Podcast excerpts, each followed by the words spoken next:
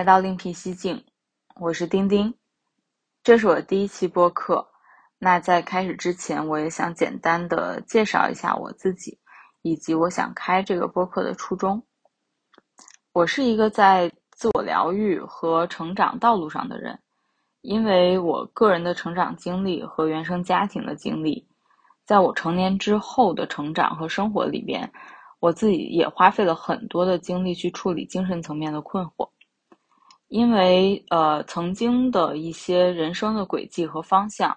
有过大幅度的转向，那我也曾经经历过四分之一人生危机，而且在那之后呢，就基本上走向了和原本设想完全不同的人生道路，所以这些起起伏伏的经历吧，也一度让我很难去有。整块的时间去关注自己的内心世界，好像一直都是在忙乱的、不断的变换自己的生活目标、呃地域和方向，而且在当时的视野和人生经验下，确实也很难去摸清方向。后来是随着我自己和原生家庭关系的转变，也面临过不少新的困扰。相当于是一边成长，又一边遇到新的问题、新的困惑，然后又一边去积累新的创伤。那是在去年，我真正算是走上了呃自我疗愈的道路。所以就是在这个过程里边，嗯，其实有了许多许多的转变，而且最重要的是，感觉就是从小的这种。呃，自己的价值体系里边，所有我赖以生存的价值体系，全部都被我重新自我检视，并且最后自我更新了一遍。当然，我的疗愈过程还远远没有结束，但是呢，在现在这个节点，我想通过自己的声音，把一些想法和体会分享出来。所以，这个播客也是一份关于个人成长和自我觉察的疗愈清单。另外还想说说关于播客名字的由来，嗯，我觉得在现在这个大环境下，其实个人是越来越难分辨各种信息的有效性了，因为我们日常会去用各种各样的 APP，然后算法实际上发展到现在是越来越精确、越来越精准，那我们其实越来越多的会看到，或者说仅看到自己想看的、自己感兴趣的信息。这就是一个不断的去搭建信息茧房的过程，所以我觉得在各种声音甚至是杂音的包围下，个体是很容易被环境裹挟，失去自己真正方向的。那现在的这个时代呢，就有点像一个信息极端固化又特别分裂的时代。嗯，而且我觉得这个不是个例，就是每一个人在他成长和生活的过程里边都有可能迷茫，或者困惑于到底如何走出自己的道路。这些东西其实并不能够代表说一个人是否有独立思考能力，或者是嗯一个人是否自主，因为呃整个的大的环境以及所有的这些。呃，算法的这种裹挟之下吧，就是我们能看到的很多信息，它的的确确就是有局限性的。如果说一直是顺着这样的方向去往下走的话，就很难再去思考说，啊，我到底还要不要选择其他道路，或者是去质疑这条道路的一个正当性。但是，我觉得从我自己的成长经验来看，嗯，无论说大环境，或者说呃，个人的发展是否是合他自己的心意吧？嗯，但是深层次来说，每一个人从根本上都是追求内心层面的幸福和安定的。只是说这种深层次心理需求跟现实的生活能不能相融，其实这个是一件很难的事情，或者说是需要思考，呃，以及我觉得是很需要能力的事情。而且在现在的这种生活里边。就是生活，它是很现实并且很具体的。那我们到底说具体到一个实际操作的层面，我们怎么样去面对和关照自己的真实内心呢？而且，即便说成年人的生活令人疲倦，但是我们又是不是有能力去给自己的内心留出一块空间呢？我觉得其实这个是需要每一个如果说有成长意愿的人，就是可以充分去发挥自己的创造力的，并且其实我觉得每个人都有潜力去走出属于自己的路线。那其实这个也就是为自己另辟蹊径的过程，所以这个就是我想要去取这个名字的一个由来。嗯，其实之前也思考过很多，就是播客名字的选择。啊，虽然说一直没有录，但是就是设想了很多，然后也是改来改去吧。就之前可能设想过一些，嗯，比较搞笑的，或者是比较轻松随意的。但是最后，我觉得可能这个名字是比较符合我现在这个阶段的想法，或者是比较符合我想讲的一些东西的。因为我觉得另辟蹊径也是一种在纷乱的世界里边给自己保有一片宁静的方式。就无论说外界是如何，那最终我们每一天，甚至具体到每天晚上，最终都是要回归到自己的身心。那所以，这样一种能够去呃关照自己的方式，或者是给自己去开辟独独特路线的方式吧，嗯，在我看来还是挺重要的。所以说，呃，我也很希望在我自己另辟蹊径的这个过程里边，能够再遇到一些同路人，这样就更好了。就是大家也是可以互相鼓励，或者是能够给予彼此真实的力量。前几天呢，在我下班的路上遇到了一件事儿，我觉得还挺有触动的吧。就是当时我坐车回家，然后呃那一天呢是遇到一个滴滴的女司机，那刚好在我整个乘车的过程里边，他就接了一个来自滴滴的电话。我大概就是听他跟滴滴的接线员讲下来，也就是说那天在那天上午的时候。他去给车加油的路上，就出了个小车祸。另外的一个跟他相撞的人呢，是一个骑电动车的大姐。然后当时他们是在呃一条斜路上边，就是没有红绿灯的一个一条小路上，然后刚好涉及到转弯，就互相也都没有看到对方。然后电动车车速也很快，他又是开着车嘛，所以说一下子就撞上了。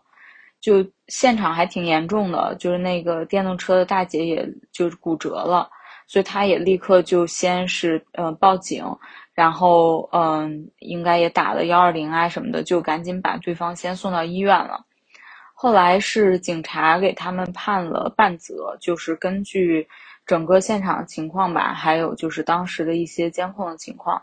嗯，那各自是有百分之五十的责任。然后他其实之前想的比较简单，就是因为他给自己的车也都上了全险，然后所以他就联系了保险公司。但是后来呢，保险公司就得知他是滴滴司机的这样一个身份，就跟他讲说，他这个，嗯，整个的这个事故吧，就不能够说去全全部赔偿，只能够赔偿一个非常小的额度，因为他是开滴滴，所以就是反正。在我听起来，就是是比较荒谬的一个理由，就把他拒绝掉了。嗯，只能够去认保，就是一一万八的这个保额。那后来他跟这个就是被撞的这个大姐的主治医生也做了沟通，然后就是因为撞的真的还挺严重的，呃，应该是有两处骨折，所以说就是对方的话，呃，医药的费用需要十几万。就真的是挺挺大额的一个数字吧，嗯，而且因为对方也是就是打工，所以说其实他也是没有就是呃医保啊什么的这些，所以可能他是一个全额的一个医疗的费用。那后来他就联系滴滴这边，想要去协商，看滴滴能不能去从中去做一些解决的方案，或者起码是往上去反映一下，嗯，或者是能够给他争取一些赔偿。后来他挂下电话呢，就跟我抱怨了几句，就是就说今天真的很倒霉。然后我听下来，其实我也觉得就是还挺，嗯，怎么说呢？反正当时的心情还挺复杂的。我就又详细的问了他一些，就是嗯更详细的一些情况吧。然后他就提到说，其实当时的呃这个保险公司也是来了现场，我我猜测应该就是负责他的这个投保的业务员。后来来了现场之后呢，就是这个业务员就是在还不了解对方的伤情以及对方这个伤情可能连带的医疗费用的情况之下。就跟他建议，就是让他签签字，这个签字实际上对应的就是一万八的这个保额，呃，因为这个大姐她也没有什么经验，她觉得说，呃，可能一万八骨折各方面的半责也差不多嘛，就能 cover，所以她也就当时就稀里糊涂就签字了，签完字等到下午回来，可能跟主治医生沟通完之后。才知道说对方的这个伤情真很严重，而且需要十几万的治疗费用，那他当然就不同意这样的一个理赔的方案。但是对方呢，就以他是开滴滴的为由，呃，就是说还是去坚持这样的一个理赔的方案。那我听下来就觉得很不对劲儿，我就去我就问了他，我说，嗯，就是你当时去，因为你是说你在去加油站的路上嘛。所以你当时到底有没有接单呢？他说完全没有，我我只是就纯粹去加油，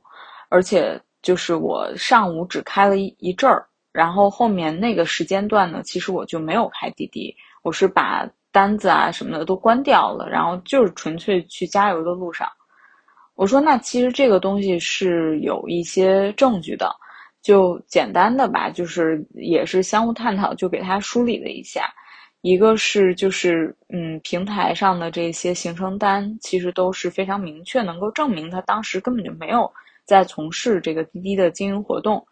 然后另外呢，那个路口应该也是有监控的，不然的话警察也不能够说，呃，警察也得有依据说去判他们半责嘛。我说这个东西你也可以尝试去看看有没有可能去跟就是，呃，去找警察去要这一份就是证据，嗯，也是为了你能够去就是跟保险公司去 argue 嘛。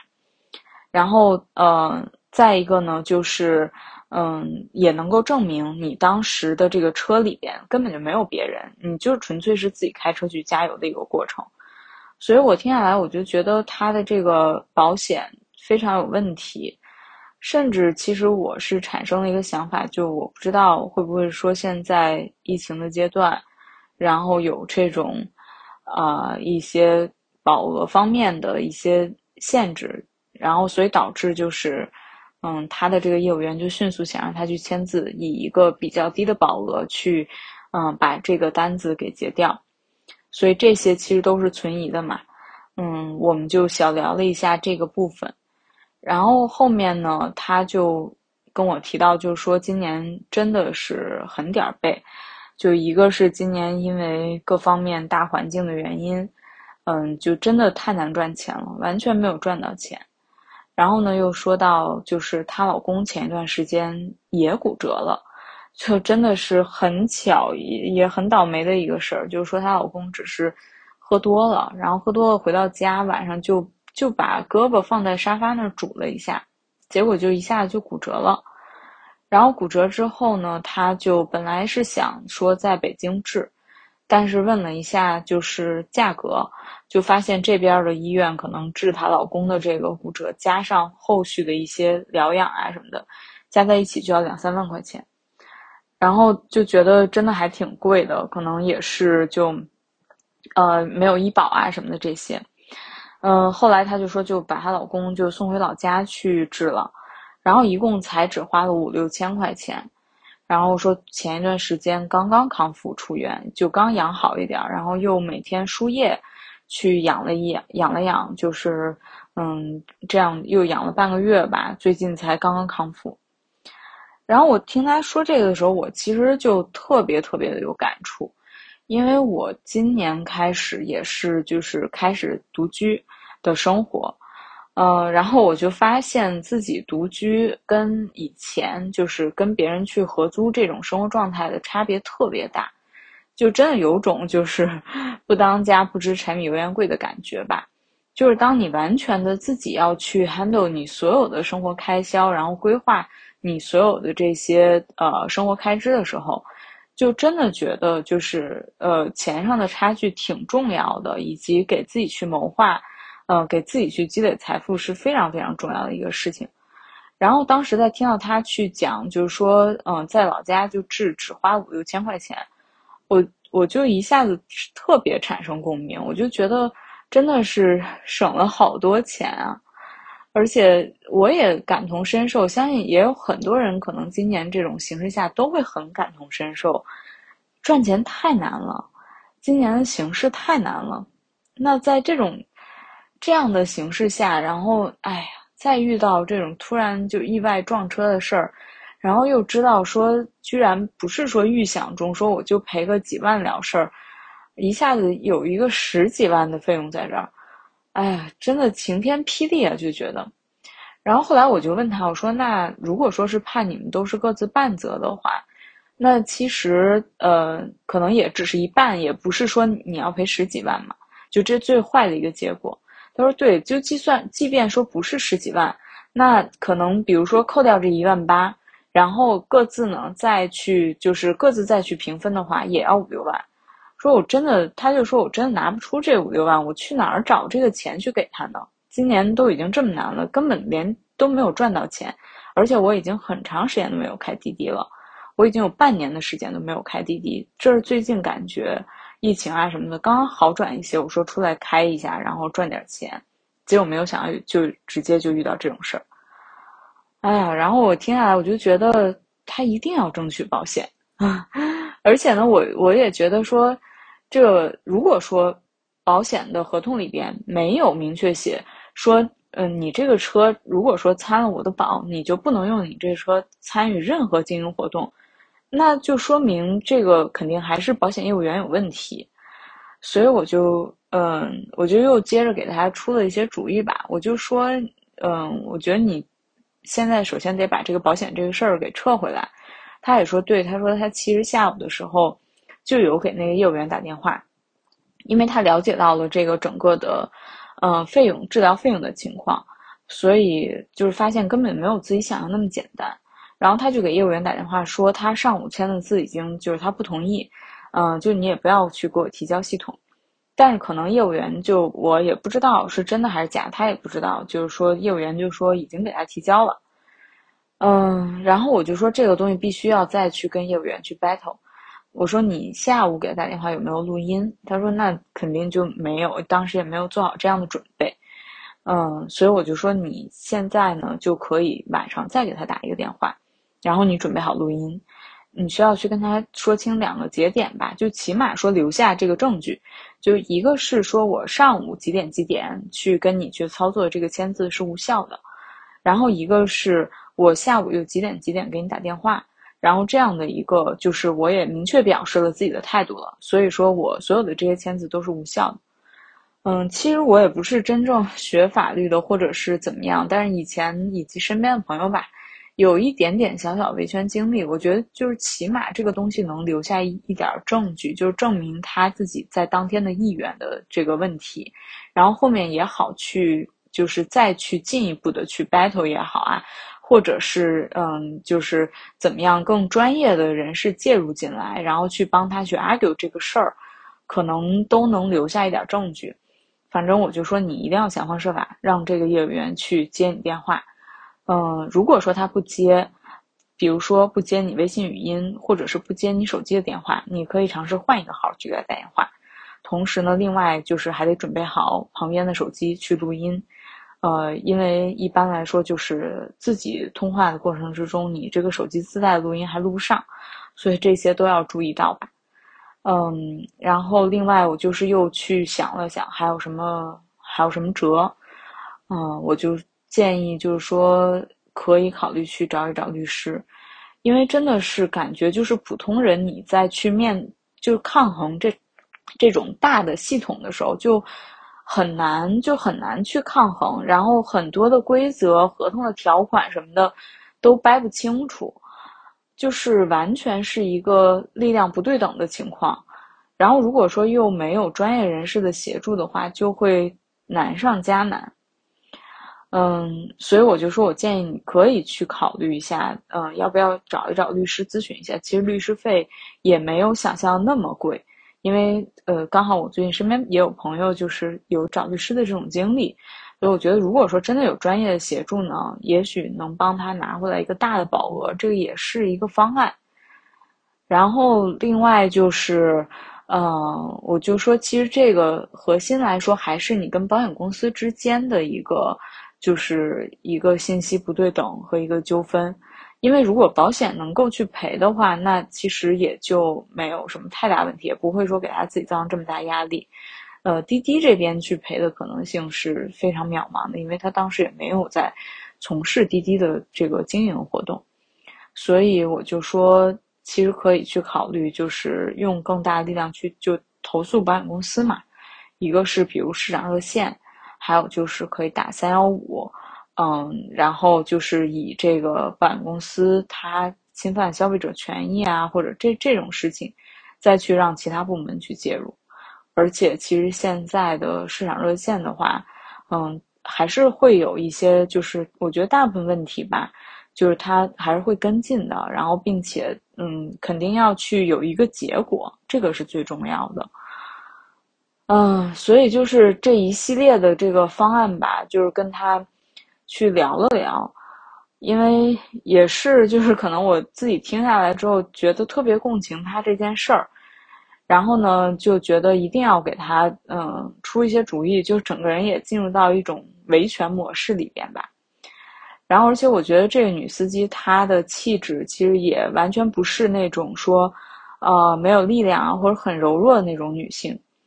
她她是那种就是还挺挺虎的，然后让我也觉得就是其实是挺有决断力、挺风风火火的那种状态的女性。而且当时我在打车的时候，其实他也是就很有礼貌，呃，可能在他接了单，就是我还没有下楼，他就会主动给我打电话，就提示我说他快到了，然后你可以下来啊什么的，就感觉是挺，呃，就是挺挺称职，或者是挺，嗯，各方面都服务态度各方面都挺好的一个司机，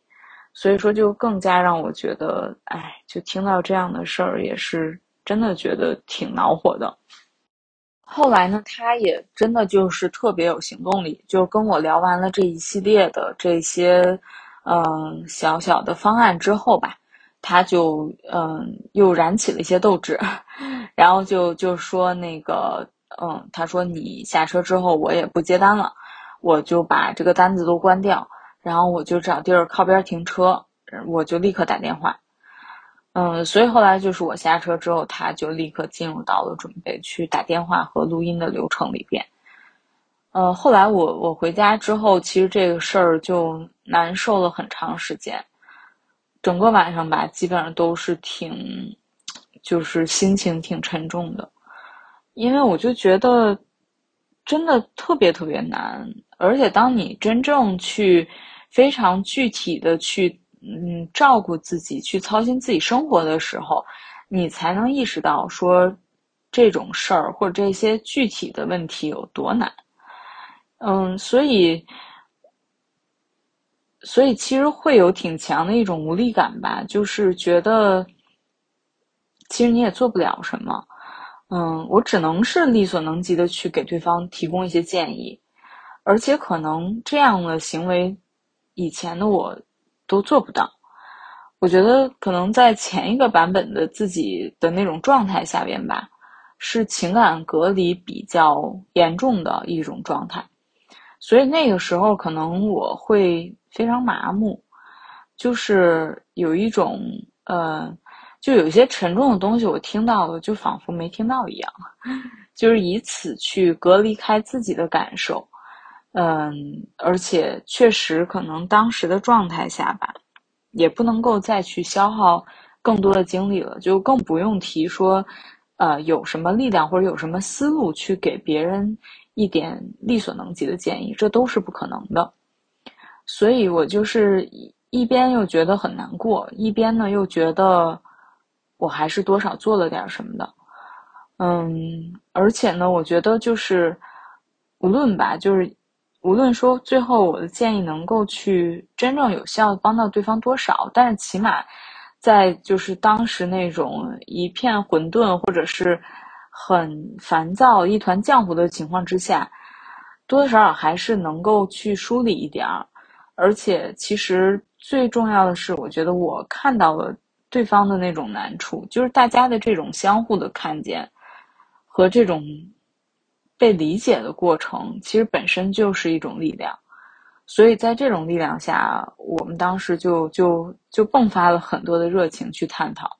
实际上，可能我我平时在路上一般也也不会说经常的吧，去跟司机聊天或者怎么样。但是呢，嗯，在这种时候，我觉得能够去给别人一点点嗯小小的力量，对我来说还是挺有意义的。虽然说是一件。特别难受的事儿吧，就是真的是我们不知道说自己能够，呃，会遇到些什么，但是呢，遇到了之后，就事儿来了，还是得去解决，得去处理。然后，哎，这样的过程里边吧，就是嗯，尽己所能的去给自己争取一些应得的权益，我觉得还是可以做到的。所以这个事儿其实是上周就是给我挺大的一个震撼，然后也会就是更促使我说要开始去录自己的播客，嗯，不管是关于自己的成长还是关于自己的疗愈吧，就是我觉得嗯都还挺重要的，嗯，一个是我觉得肯定是在这个过程里边是有同路人的，嗯，就是每个人他嗯自我创造的方式不一样。然后再一个呢，就是我觉得，嗯，无论说自己讲的好不好，或者是说现在的这个状态，呃，是否是完美的吧，这些东西都是以前呃会特别容易给自己设限的一些点。呃，现在呢，我觉得尽量的吧，不是想 care 这些东西那么多，嗯，更多的还是就只是说先把自己的一个声音发出来，嗯，这个其实也是。关于自我疗愈或者自我成长的一个很重要的部分。那关于我是谁，还有这个播客的想法，就先聊这么多。接下来就进入到我其实是想分享的，嗯，就是我自己的疗愈清单的第一期。呃，因为我目前的计划是想要去把就是整个在疗愈过程之中给我带来一些触动的，嗯，比如说一些书啊，一些剧。嗯，或者一些电影啊这些东西吧，去分享出来，讲讲自己的一些体会。呃，所以说这个呢，就是我暂时把它命名为疗愈清单。然后这次呢，是想聊聊就是呃，Darius，就是德雷尔一家，这呃，这是一个英剧。然后最近呢，它带给我的一些感受，其实也也不是什么新剧了，就是嗯，也也已经好几年了，但是我。之前是完全没看过，然后这个剧是我在四五月份的时候，就是北京居家办公期间看的。呃，因为以前可能我看的比较多的还是美剧，对英剧一直都觉得不是特别的能产生共鸣吧。美剧可能就是那种节奏，还有它的那种，嗯，剧作。的方式讲故事的方式，我觉得是我最习惯的。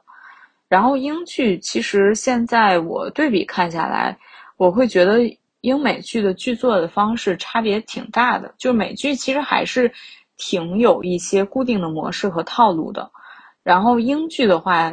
也不能说是不重故事性，但是它就是那个故事的那种模式感没有那么的强。然后而且可能有一些。细节上的东西吧，嗯，其实我觉得不是特在英剧里边，好像不是特别在意。起码我看的这些里边，我觉得有一些那种很细节的一些转折啊什么的，在英剧里边，嗯，不是很重要。更多的可能是一个就是，嗯，比较，嗯，比较 big picture 的一个一个故事的讲述。但是同时，就是对于感受的这种东西是。探索的更 deep 一些，美剧呢，就是其实还是有一点偏爽剧的这种感觉吧，就所以看的时候确实也会比较过瘾，然后它那种模式化的东西会相对来说多一点儿。嗯，但是英剧的这种挖掘感受，可能跟我现在这个阶段想要去看的一些东西很契合。所以当时就是居家那个期间，也没什么别的事儿能做，也没什么娱乐了，然后就会利用空闲的时候就看一下这个 Darius，然后而且刚好在看的时候吧，我自己也是算是处于一个自我疗愈的重建阶段，所以就会感觉嗯，跟这个剧的内容也是挺呼应的，因为呃，Doris 讲的是呃一个妈妈带着四个孩子。从英国搬到希腊的科孚岛，然后去进行生活重建的故事嘛，这个东西我觉得跟我当时内心的这种重建其实是挺对应的。嗯，然后最开始看的时候呢，呃，是感觉，呃，这四个就真的是四个熊孩子的故事啊，就特别是第一季最开篇第一集啊什么的，就一片混乱，而且当时就觉得，就是这个这一家里边，首先爸爸去世了。然后大儿子和二儿子看起来都是那种很游手好闲，没有什么正经工作，眼高手低的一个状态。然后女儿呢，又是正在处于就是青春期，就是又很傻，然后又很叛逆的那种状态下。小儿子呢特别有个性，然后在学校又格格不入，每天呢还忙着去收集各种各样的动物回家。就所以一开篇让我看起来就觉得天呐，这个。这妈妈生活就还挺头痛的，但是后面呢，就是剧情也是逐步的展开了，然后我就感觉开始看到每一个人的那种闪光点，或者他们真正的一个就是可爱的地方。首先呢，是我觉得就是这个剧里边每一个人都很真实，而且这种真实，嗯，在一家人的就是。这种混乱的交流里边是有点刀光剑影的感觉，因为每个人都在就是 自说自话，急于表达自己，或者是每个人都只关注去如何表达自己或者做自己。但是呃，同时呢，就是这也意味着就是这样的家庭里边，其实每一个人都有这种表达自己和做自己的空间。所以就是那这每个人性格各异，然后不受他人影响的这种真实，其实。就也很能显现出就是一个人的独特的一些性格特质，所以就自然而然的就开始去感受到每一个人的闪光点了。嗯，比如说后面逐渐的看下来，就会觉得哦，大儿子确实挺有才华的，然后而且他相对来说对很多事儿吧，就是嗯，在嬉笑怒骂之中又有一些自己比较成熟或者比较现实的看法。然后二儿子呢，就是。呃，有点傻傻的，脑子不是特别好的样子，但是呢，他性格比较质朴，呃，就是嗯，内心是比较热情的，很善良。然后女儿呢，就是嗯，我觉得特别的解放自我，然后嗯，非常的愿意去表达自己的这种内心的真实想法，并且就是她没有什么，嗯。没有什么羞耻感，就是真的是，嗯，一个很开放的女性，很开放的年轻女性。然后小儿子就是，其实反而在这些人里，我觉得属于还挺成熟的，就是从小他就有着非常笃定的自己感兴趣的方向，并且呢，一直在这个方向上去坚定的做探索。就后来到了科孚之后，他就更多的去领各种各样的动物回家，然后还结交了当地的动物学家，就是呃 Seal，然后就是一起去研究动物，就是也是一个很有意思的过程。所以就是这个家庭后面就看起来就越来越觉得特别可爱，特别有趣，然后再配合就科孚的美景，哇，我就觉得当时在居家的过程里边吧。就看这样的一部剧也还算是挺享受了，起码可以云旅游一下。然后后来就是我觉得是逐渐就是随着这个剧情的深入，然后就觉得有几个点吧，就是非常打动我，而且可能是看全部这四季都看完之后，还会让我觉得就是有一种持续性的震撼的感觉。嗯，首先有一个。一个点是关于他们的家庭关系，我觉得就这种家庭关系其实还挺打动我的。就虽然一开始可能展现的是一种极端的混乱，然后嗯，其实也是因为我自己的一些过往的经历或者我自己的一些 trauma 的投射吧，就是会可能一上来看到这种家里边比较混乱的局面，其实我内心是不由自主的会有点恐惧感的。呃，因为就是以前可能在我自己的这种家庭经历里边，然后一旦说混乱了啊、吵架了呀什么的，嗯，作为一个孩子的角色是挺恐惧的，而且会比较无力。然后再加上后来就是，嗯，整个家庭的这些就是这种积呃隔阂吧，积累的越来越多，然后就更加的觉得就。整个家庭氛围就变味儿了，就是很难再去回复到好像是我小时候记忆中的那种家庭的画面里了。但是后来看这个 Darius 的时候，我觉得是把我往那个 正常的世界又给拽回来的一个过程，就是有一个挺好参照，就是说，呃，虽然说混乱的时候该混乱，但是呢，嗯，就是也是有好的时候的，就是这样的一种就是。嗯，他的这个整个家庭系统里边的这种自愈的能力吧，我觉得当时给我一个比较大的触动。然后有一个特别经典的场景，对于我来说特别经典场景，就是他们一家人在那个海边儿，因为他们住的整个的这个房子也是就刚好是临海，所以说呢，他们有的时候就会去海里边，嗯，午餐啊，然后海里边游泳啊什么的这样的一些过程吧，就挺美的。然后那个场景呢，就是他们一家人就是在海边，然后准备游泳，然后跳水。那当时在跳水的时候呢，就是我觉得特别欢快。然后有一些呢是就是大孩子、大人自己往水里边跳，然后呢是呃还有就是大人背着小孩儿往里边跳。我记得应该是好像是谁背着呃就是小儿子 Jerry，然后一起跳下去，就。让我觉得特别开心，然后当时那个场景其实一下子把我自己看的有点泪目了，就是，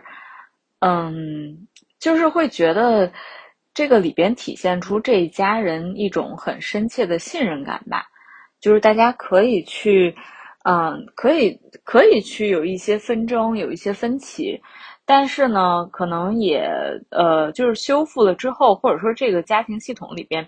有这样的修复力和弹性，然后之后回来呢，又可以去享受这种特别纯粹的快乐，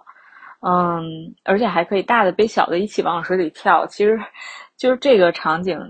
就是很简单的一个动作，但是我会投射到，就是会让我觉得，呃，有一种很深的信任感吧。就是大家可以一起不管不顾的，然后去玩儿，嗯，去跳，然后你你并不会觉得说这个东西是一个危险的一个行为，所以这个东西我觉得是当时给我的触动特别大吧。然后也是这种就是很纯粹的快乐感，让我觉得很很打动人。再一个比较打动我的呢，就是我觉得这里边母亲的角色也是很有特点，而且可能跟。一般的，呃，影视作品里塑造那种就是倾向于吧比较完美的母亲或者比较全能的母亲，去经营一大家子人啊，或者去管理一大家子孩子的这种状态又不一样。嗯，首先我觉得她是一个，就是里边母亲的这个，呃，这个角色路易莎，她是一个非常自由的母亲。然后，同时也是一个不完美的母亲，就是她也会有自己，就是有时候可能确实是 hold 不住整个这个家庭里边混乱场面的呃这种时刻，然后也会有很气急败坏，或者是自己就是濒临崩溃的时刻，都会有。然后同时，她也有自己去自由的去追寻自己兴趣爱好的一些时候。因为虽然说他带着他的孩子们可能从英国搬到科孚，最主要的最初的一个目的就是说，大家可以去在这样一个，呃，就是，呃，不那么费钱的地儿，然后呢，重新重建生活，然后能给他们缓解一下家庭的贫困。但是同时呢，可能来到科孚之后，他也是一种很开放、很 open 的心态，然后去认识周围的人啊，然后去想去了解这个地方。然后去结交一些当地的朋友，他一直是有在做这样的尝试的，就完全不是那种说，嗯，把自己仅仅是禁锢在家庭生活之中的这样的一个母亲的形象。然后虽然说可能呃，就是他们生活的整体的状态还是挺穷的，然后而且家里边也是，就是他们租的房子也也其实也是问题重重吧，就是经常是面临一些很混乱的状况，呃，但是同时呢，就是我觉得他们的呃精神层面其实是会比较富足，因为这样的母亲其实给整个家庭呃带来的这个氛围是挺轻松的，就没有说。呃，很多的一些规矩，然后一个是就像前面提到，就是大家可能都能在这样的氛围里边轻松的或者自由自在去做自己。呃，这个其实也是因为母亲她也是在一直在呃自由自在做自己，嗯，就是有一个互相的呼应吧，也是让我觉得其实这是一个比较健康的家庭体系。然后特别是这个母亲，她可能自己就是来到科服之后，呃，也在不断的追寻自己的爱情。就是你能看到说，呃，这这样的一个人，就是他不仅仅是母亲，呃，他不仅仅是就是仅仅局限于自己的这样的一个母职的身份，然后他同时呢还是一个人，他是一个有自己七情六欲的人，然后而且呢。呃，第一季就是他 在追爱的过程之中，呃，遇到了这个当地的大帅哥，就那我也觉得就超级帅，就很很在我的 审美点上吧，身材也超好，就 Swin。那那 Swin 最后他跟 Swin 就是订婚了，然后呃才发现说哦，Swin 居然是个 gay，然后他又毅然决然的就是又离开了 Swin。那这些都被他的孩子看在眼里，其实就是。很普通，然后又很就是整个追爱的这种过程很坎坷，就是嗯，不是说是那种嗯高高在上的那种母亲的形象吧，但恰恰是他这样的一个形象，就是嗯，还有他这种对待自己和对待孩子、对待家庭都会有一种包容、平等的嗯这样的一种心态吧。其实我觉得是更健康的，就是而且也是。更真实的，也能给每个孩子自己有成长空间，包括给他自己也有成长空间。所以我觉得，嗯，就他的这种追爱的过程，以及他是怎么样当母亲，其实给我很多的启发吧。然后，而且可能跟我原来的那种呃底层价值体系里边设想的完美的母亲的形象，有一个截然不同的对照。所以，这我觉得也是一个特别重要的。嗯，就是启发的点，然后，呃，那到了后面呢，其实就是逐渐的，我觉得这个家庭也是开始发展的越来越好，然后我觉得是显而易见的，就是他们在科服的这种重建是有效的。那后来呢，就是四个子女，其实他们在科服一共是住了应该是四年，然后，嗯。就整个经过了，就是在科服的一个成长的历程吧，我觉得很重要的一个成长历程之后，其实是塑造他们每个人有了不同的性格，并且最后也走上了不同的人生道路，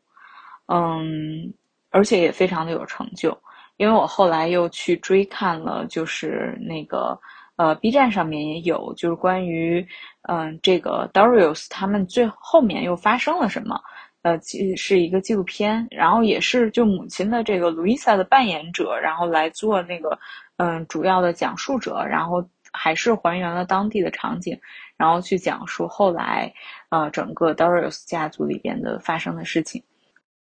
我觉得就是后来呃看完了呃这四季的那个剧之后吧，然后再去看这个纪录片，其实也带给我很深的感慨，因为就是现实之中确实四个子女呢，后来也。在人生之中各有建树吧，嗯，可能唯独就是老二稍微的比其他人来说稍微普通了一些，但我觉得也很好了。就最后呢，是大儿子 Larry 是去到，呃，一直在旅居，他没有回英国啊。最后他们就是离开科孚的这个背景其实是，呃，二战，然后战争爆发了，所以说呢，为了就是整个家庭的安全的考虑吧。然后妈妈又带着这几个孩子又回到了英国，但是当时老大就没有跟他们离开，呃，好像真实的历史应该是老大那个时候就已经已经结婚了，然后呃后面他就是一直旅居，然后后来他是去到了埃及亚历山大，大部分时间都居住在埃及，并且后来他他也写出来了，就是呃亚历山大四部曲，哎是四部曲还是三部曲？反正就是那个以亚历山大为背景吧，然后去写了他的小说。然后后来，呃，到他晚年的时候，他是旅居在法国，嗯，包括老大后来还获得了就是诺贝尔文学奖提名，就其实在文学上是非常有建树的。然后老呃那个二儿子就是 Leslie，相对来说是普通一些吧，就是他后来是去到肯尼亚去开农场，也是去世的比较早，应该是五十四岁左右吧，就就离开了，就是心脏病突发，然后离世。呃，女儿 Margot 是也很精彩。她是先嫁人，后来又离婚，然后离婚之后回到英国。回到英国之后，她就是跟家人住在面对面，就是两两个 house 是对着的。然后他的那个 house 还办过，就是那种早期的民宿旅馆，就收留过各种各样奇奇怪怪的人。然后最后 Margot 是就他找到了游轮上的工作，然后去。就是航行在七大洋之间，啊，我觉得就是 Margot 这个经历，也是后来在我看纪录片的时候，让我觉得特别感动的一点吧。嗯，就特别符合他那种自由自在，然后又想要去勇闯世界那种性格，就永远特别热情，然后没有什么东西能够限制住他，就这样的一个女子，就让我觉得，哎，就是。看到这儿的时候，我自己都觉得有点，有点激动，就是会觉得这就是 Margot 的命运。然后，呃，最成功的就是小儿子，就 Jerry Jerry 是他就是从小就是发展这种对动物的爱好嘛。后来大了之后，也一直是就是呃在这个领域去深耕。然后他最后成为了非常著名的动物学家，并且在英国还开了自己的动物园儿。然后，呃，以及他还写出来了很有名的一部，就是小说，就《希腊三部曲》，其实就是取材于他们在科孚岛的这些经历的。所以，就是我觉得整个的这个家庭特别的，嗯，无拘无束，然后每一个人都发展出了自己独有的一些个性和才华，而且最关键的一点就是。嗯，实际上他们后来都没有再回过希腊，就是在科孚的这四年，只是他们人生就是重建的一个一个切片吧，或者说是一段经历。嗯，但是之后呢，可能又迅速的，就是回到英国啊，或者是像老大 Larry 就去到埃及啊什么的，就又迅速的进入到下一阶段的生活里边。嗯，我觉得这一点也是很很触动我，因为当时看的时候，我我觉得其实也会有很多，相信有很多人看这部剧都是觉得它很治愈啊，然后很温馨啊，嗯，以及在那样的一个环境里边，就是有点像是在一个世外桃源里边去生活这样的一种状态。但是，呃，现实呢是他们离开了希腊之后就再也没有回去过。其实我觉得这个还挺打动人的，就是因为，呃，有的时候，呃，有一些东西就是重建，它是一个到一个地方可能重新开始，这种重新开始就是一向都是会令人振奋的，就是会是一个比较激动的一个全新的过程。但是重建它只是我们人生中的就是一个环节，或个人成长中的一个环节。那重建之后的生活选择其实是更为真实的，就我们不可能说一直停留在重建阶段，或者说啊，我找到一个世外桃源，我永远的生活在世外桃源，这个我觉得可能在任何的年代都是不太可能的，就是你永远要还是要面对真实且具体的生活，所以他们这样的一种就是再没有回过希腊这样的一个结局，会让我觉得就是真的会有一种。就让我觉得有一种对美好过去的洒脱，嗯，因为就即便说过往是美好的，或者你重建的某一个阶段，你在某一个地方开启一个新的篇章，这些过程可能是有可能会是非常美好的，会留下一个不可取代的回忆。但是真正的洒脱是不必留恋过往那些美好，就是只有说你在当下过得不够好的时候，或者是你有哪些欲求不满的时候，你才会去怀旧。其实怀旧这种情感，我觉得本身就是，嗯，是有有点有毒的。就因为很多时候我们还是要回归当下，回归到自己的现实里边，回归到自己的生活里边，回归到自己的世界里边。那很多时候这种怀旧，它只是就是对现实的一种逃避。所以说，如果你的重建真的是成功的，那的确重建的这个过程，或者说我重建的这个阶段，它就是不必要去留恋的。而且，在我重建包括离别之后，是还需要再去就是有更大力量。去创造新的生活和去创造更多的这种美好的，就你的这个成长的过程，它是一个一个台阶或者这种螺旋式去往上去进行的，而不是说好像到了某一个美好阶段我们就停在那儿，然后就不动了，然后然后就是大结局了。我觉得这个是特别不现实的，然后也是我自己。在成长过程之中，最初可能有过幻想，但是后来又无数次的回归现实的一个点。所以我觉得就是，呃，光去谈重建还远远不够，就可能更多的时候，不管是自我疗愈也好，或者成长也好吧，就还要去看说重建之后，